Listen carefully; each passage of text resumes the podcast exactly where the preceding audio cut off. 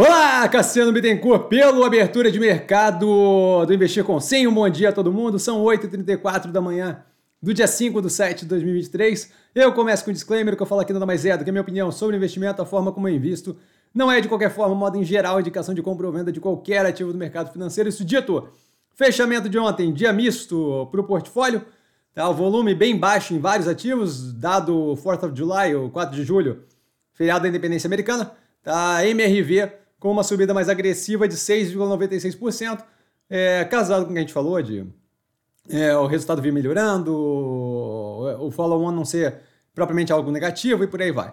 Tá? Nos acontecimentos, é, nós temos antes dos acontecimentos, né? ontem a gente teve, a gente veio de uma live bem positiva, várias seleções ali com, com várias informações, com várias é, abordagens interessantes de assuntos interessantes, vale a pena dar uma olhada, foram nove ontem, se não me engano.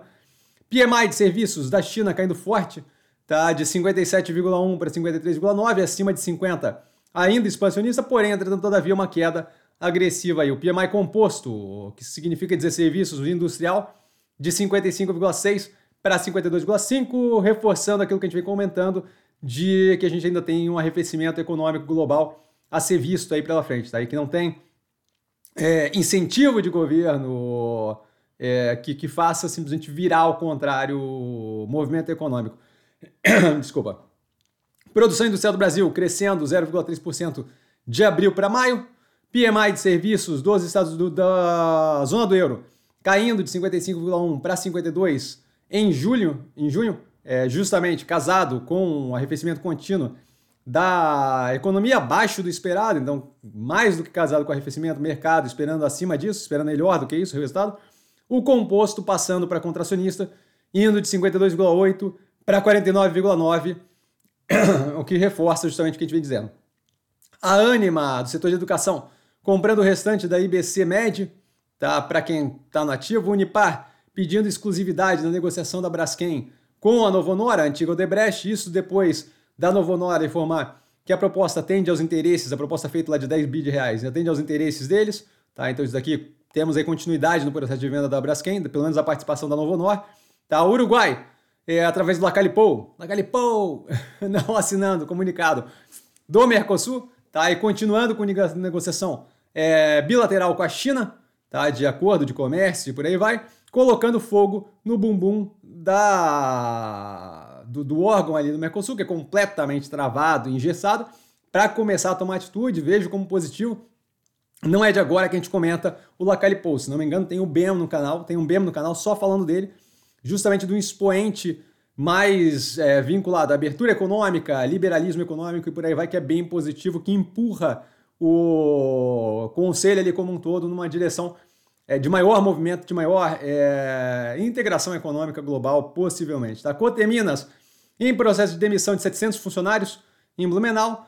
É, o bilionário que fez a oferta de 4 bi de reais pelo êxito, a operação internacional do Grupo Pão de Açúcar visitando o Brasil, e aí levanta o burburinho e a fofocaria, tá? E é, vale ver, quando olhando isso daqui, a galera fica bem empolgada porque o cara ofereceu grana pelo êxito e tal, não sei o quê, vale ver o quanto ele está oferecendo versus o quanto tem de valor efetivamente aquele ativo, certo? Porque a galera tende a achar que o vai entrar dinheiro na conta é melhor do que a BDR do êxito, e às vezes ele está comprando o êxito a troco de banana, e apesar da galera que está comprada em Grupo Pão de Açúcar tá, tá recebendo em dinheiro, tá recebendo bem menos do que era o, o, o válido aí. Então cuidaria com essa vibe de ideia de, de, de clássica de mercado completamente furada, tá?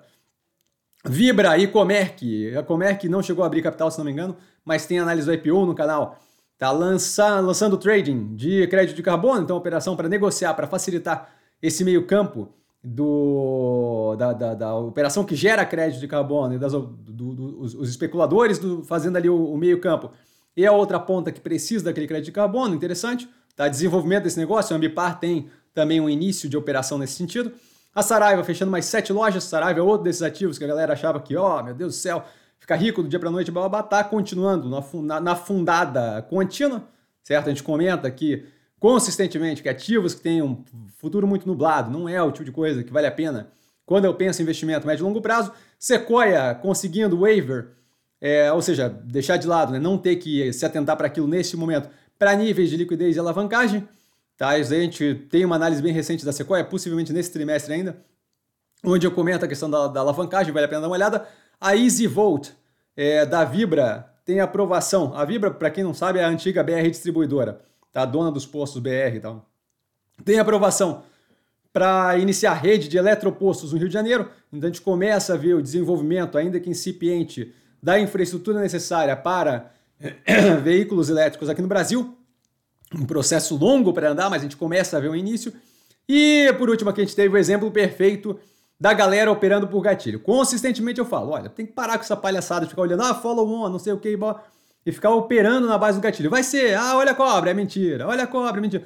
Esse tipo de coisa não funciona, certo? A gente teve aí o Cassino divulgando semana passada que estava com dificuldade de pagar as contas, o preço afundou, certo? Aquilo dali já deveria ser visto tempos antes, porque não é como se a operação dele estivesse indo bem, tá? Aí divulgou que tinha interessados em injetar a grana ontem, tá?